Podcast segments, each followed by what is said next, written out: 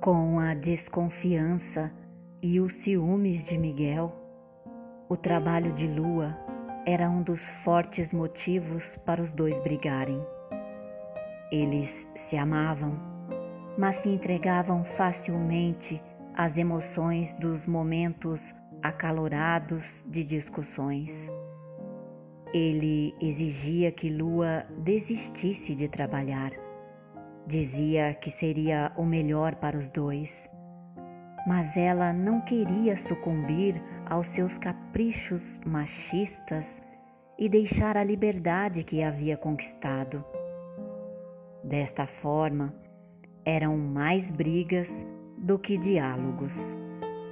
Enquanto o sogro de Lua instigava Miguel para que a convencesse a largar o emprego, ela lutava com todas as forças para fazê-lo mudar de opinião e voltar a confiar nela.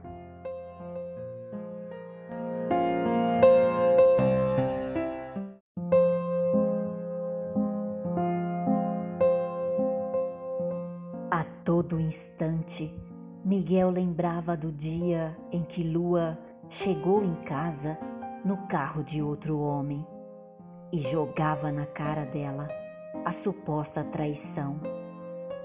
Ele tinha certeza de que ela o tinha traído e não se conformava, mesmo Lua negando insistentemente. Ele a ofendia com um linguajar grosseiro, chulo, e ela se enchia de tristeza. Ele insistia para ouvir uma confissão mas ela não poderia confessar algo de que não era culpada. Houve momentos tão tensos e difíceis que ela até pensou em dizer o que Miguel queria, só para acabar com a pressão psicológica que ele impunha, mas depois desistiu por medo da reação dele.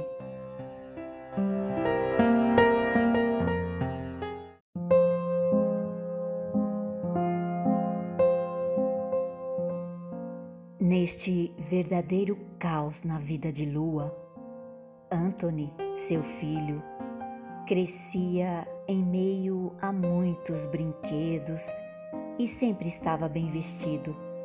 Ela não deixava faltar nada a ele e gostava de levá-lo para passear na casa dos avós maternos, na tentativa de também se distrair e esquecer as atitudes aviltantes de Miguel.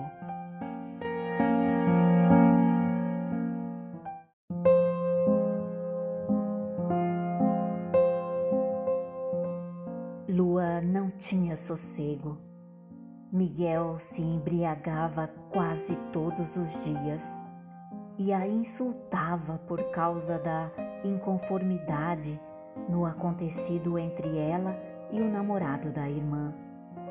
Ela chegou a cogitar uma separação porque já não aguentava mais tanta desconfiança e brigas.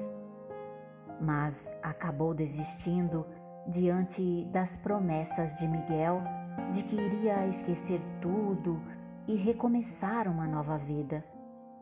Mas estas promessas eram temporárias e logo tudo voltava como antes.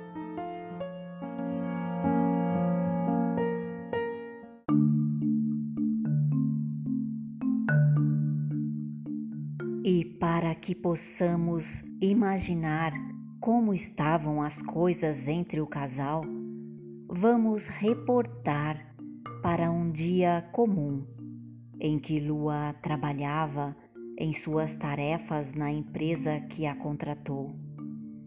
Seguia normalmente na sua rotina diária, até quando, no período da tarde, faltando ainda umas duas horas para encerrar o expediente, tudo saiu do eixo do equilíbrio. Ela atendeu um telefonema da portaria do prédio, dizendo que o seu namorado estava a lhe esperar.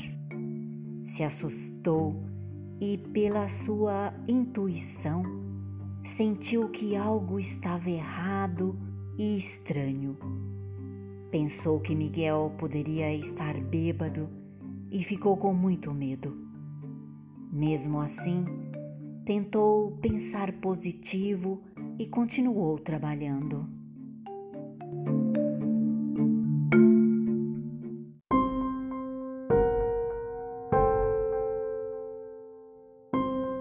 Depois de aproximadamente uma hora após o telefonema, assustou-se quando um dos porteiros do prédio adentrou a sala onde estava e foi falar diretamente com seu chefe. Lua pressentia que tinha alguma coisa a ver com ela. E estava certa. O chefe a chamou imediatamente e disse que havia um rapaz descontrolado na portaria, dizendo que era o namorado dela. Parecia estar embriagado, gritava e queria entrar no prédio. Lua ficou sem ação. Sua mente paralisou. Não pensava em nada e não sabia o que responder ao chefe. O medo que a dominava era tão grande que a única coisa que conseguiu falar foi exatamente que estava com medo. O chefe tentou acalmá-la e pediu que os seguranças colocassem Miguel para fora do prédio. Lua se sentia dentro de um pesadelo. Não acreditava que Miguel fora capaz de ir ao seu trabalho bêbado, fazer escândalo só para prejudicá-la. O chefe e o subgerente lhe ofereciam chás e faziam mil perguntas. Lua entrou numa crise nervosa e chorava muito. Todos ficaram assustados na sala. Veio a notícia de que Miguel foi expulso do prédio, tendo reações violentas e gritando que tinha direitos como pai do filho de Lua.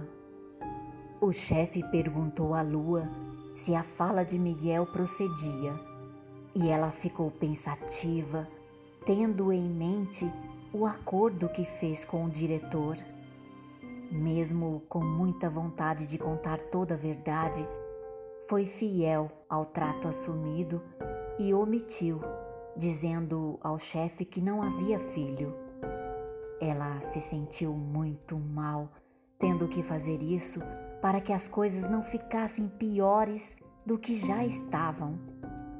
Miguel ficou um tempo na calçada do prédio fazendo ameaças. Cogitou-se de acionar a polícia, mas depois de pouco tempo Miguel se retirou do local.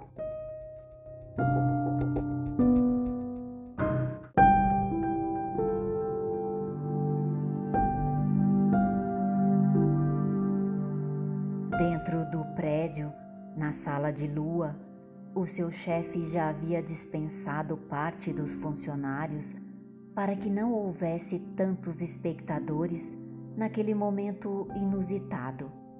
Lua, envergonhada, com terríveis sentimentos, foi conseguindo se expressar melhor, pedir desculpas a todos e começar a se recuperar.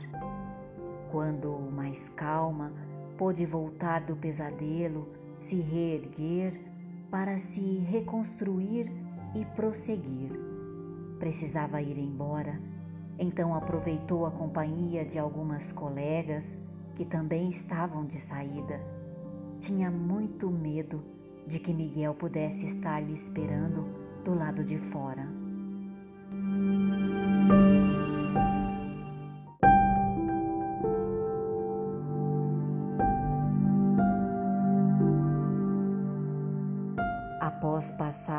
Por este episódio amedrontador, Lua ganhou a rua e respirou um pouco aliviada quando se certificou da ausência de Miguel. E, junto com as outras meninas, pegou a condução pública rumo ao seu lar. Com a cabeça pesada de tantos pensamentos que giravam em sua mente, Lua levou outro susto quando, sozinha, desceu do ônibus no centro da cidade e, no percurso até o local onde iria pegar a última condução, foi segurada fortemente pelo braço. Quando se virou, viu Miguel. Não acreditou.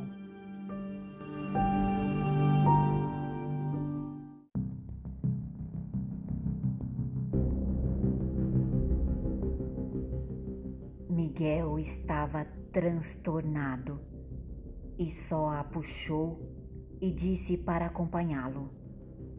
O seu rosto expressava toda a fúria de um homem que não estava muito cônscio dos seus atos.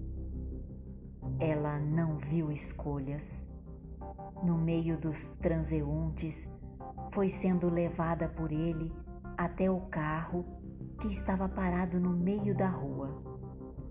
Foi fácil identificar que ele havia passado por ali à procura de Lua e, quando a viu, deixou o carro onde estava e saiu atrás dela. Ele a colocou no banco do passageiro, rapidamente entrou no carro. Ela, neste momento, já chorava de desespero, imaginando o que Miguel seria capaz de fazer com ela. De repente, um policial se aproximou da janela do carro, interrogando Miguel por ter parado no meio da rua, causando transtorno. Enquanto Miguel se desculpava, o policial percorreu os olhos dentro do carro e reparou em Lua chorando. Ter achado uma cena suspeita, chegou a perguntar a ela se estava tudo bem. A vontade era pedir socorro ao policial, mas o medo de Miguel foi maior. Então disse que sim, estava tudo bem. Miguel saiu com o carro, dirigindo loucamente pelas ruas, completamente alterado.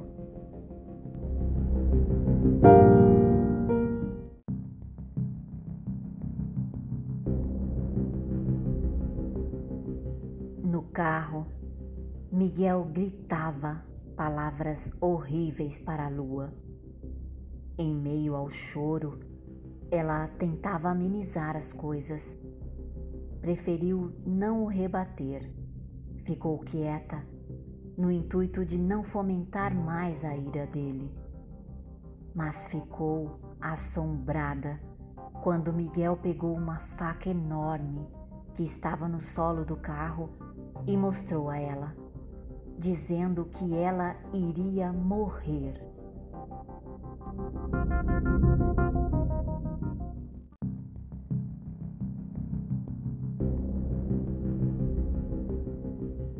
Enquanto dirigia, fazendo manobras arriscadas, ele brigava, chorava e ameaçava a lua com a faca. De novo, ninguém sabia que Lua estava correndo perigo de vida. Ela não imaginava como iria terminar tudo aquilo.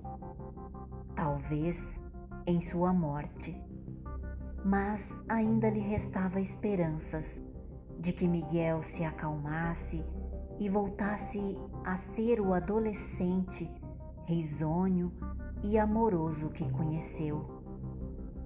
Depois de ouvir tantas agressões verbais e olhares raivosos dentro daquele carro, Lua se pôs em estado de graça, se blindou não ouvia mais nada.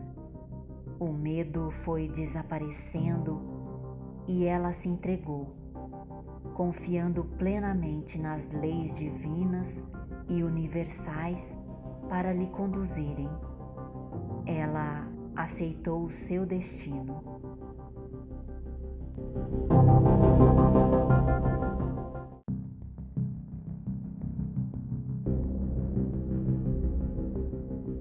Para espanto de Lua, depois de muito tempo percorrendo por várias avenidas, o carro parou em frente à casa do senhor Lúcio. Ela demorou a acreditar que naquele momento pavoroso de sua vida ainda teria que enfrentar aquele monstro. Não aceitou, não saiu do carro e disse que não iria entrar naquele lugar. Miguel ficou um tanto surpreso com as palavras de Lua, mas achou que a recusa dela seria por medo de ser desmascarada. Insistiu para que descesse e, depois de constatar a inflexibilidade dela, foi buscar o senhor Lúcio para convencê-la. Quando o senhor chegou na janela do carro, Lua aproveitou e lhe pediu socorro. Contou-lhe que Miguel estava armado e que estava lhe ameaçando. Aquele homem debochou de sua atitude e Lua deixou ser invadida pela raiva. Dentro daquela situação opressora, perigosa em que se encontrava, sem pensar, abriu a sua boca e começou a gritar com aquele senhor. Ela finalmente conseguiu dizer o que queria. Gritava que não iria descer e que não gostava dele. O senhor perdeu a paciência com ela e, com risos irônicos, disse a Miguel para tirá-la do carro e levá-la até o seu quartinho, pois ela estava com influências malignas. Miguel obedeceu, mostrou a faca a ela e disse que seria melhor para todos que ela fosse até o quarto e esclarecesse tudo de uma vez.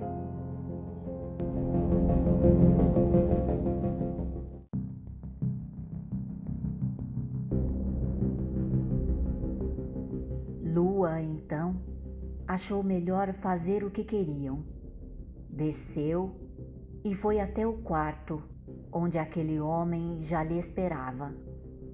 Miguel entrou junto com ela e ficou num canto a observar. Senhor Lúcio pediu que ela ficasse no lugar de sempre, diante do altar. Foi fazendo aquelas rezas e fazendo todo o ritual que Lua já conhecia. Mas desta vez estava mais eloquente e batia as ervas sobre todo o corpo de Lua. Jogava-lhe água e fazia de uma forma como se estivesse expulsando possíveis demônios que estariam dentro dela. Lua só chorava. Andando ao redor dela, o Senhor começou a falar sobre o dia em que ela aceitou ir ao motel com o namorado da irmã. Falava alto, em tom autoritário, mandava ela falar a verdade, pois ele afirmava que ela estava mentindo e que realmente havia se deitado com o rapaz. Miguel ouvia calado. No seu rosto dava para ler a decepção e tristeza. E todo o falatório contundente, dominador, entrava nos ouvidos de Lua como lanças a lhe perfurar o crânio. Não tinha saída, eram dois contra ela. Se sentia só e incapaz de lutar contra tamanha maldade. Até que ela reagiu, soltou um não num grito que veio forte lá de suas entranhas. O Senhor arregalou os olhos, encarando-a bem de perto E nesta mesma posição, disse para Miguel sair. Precisava ficar a sós com ela.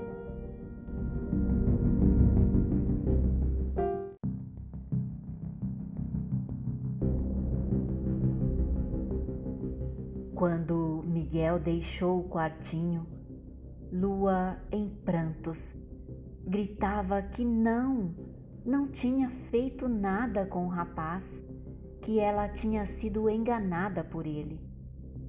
Implorava para que parassem de fazer tortura com ela. Ela não tinha culpa. O Senhor a agarrava pelos braços, encostava o corpo no dela apertando-a. Ele era muito forte e grande. Lua era bem miúda e frágil perto dele. Ela entrou num verdadeiro desespero. Falava alto, negando tudo, empurrava aquele homem, mas ele sempre a vencia. A segurava forte e passava as mãos no seu corpo por baixo de suas roupas.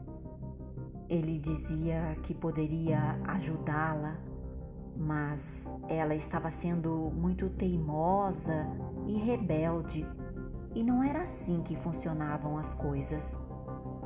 Lua já não tinha mais lágrimas e nem forças. Depois de se aproveitar dela, o Senhor chamou Miguel de volta ao quarto. Ela, cabisbaixa, o Senhor todo suado, disse a Miguel que já estava limpa e que realmente ela havia o traído com outro homem. Quando Lua ouviu isso, ainda teve impulso para dizer que não, não era verdade, que aquele homem sim estava mentindo o Senhor deu risadas e disse a Miguel que ela não iria admitir na frente dele, mas que já tinha confessado lá dentro. Lua desejou morrer naquele instante. Tudo o que fizesse não adiantaria. Ela não conseguiria vencer o monstro. E completamente fora de si, gritava não e se debatia. Assim, foi levada por Miguel.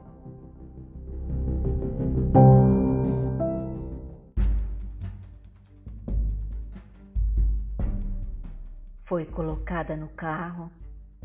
Miguel saiu desnorteado, enfurecido e tendo em seu poder uma arma.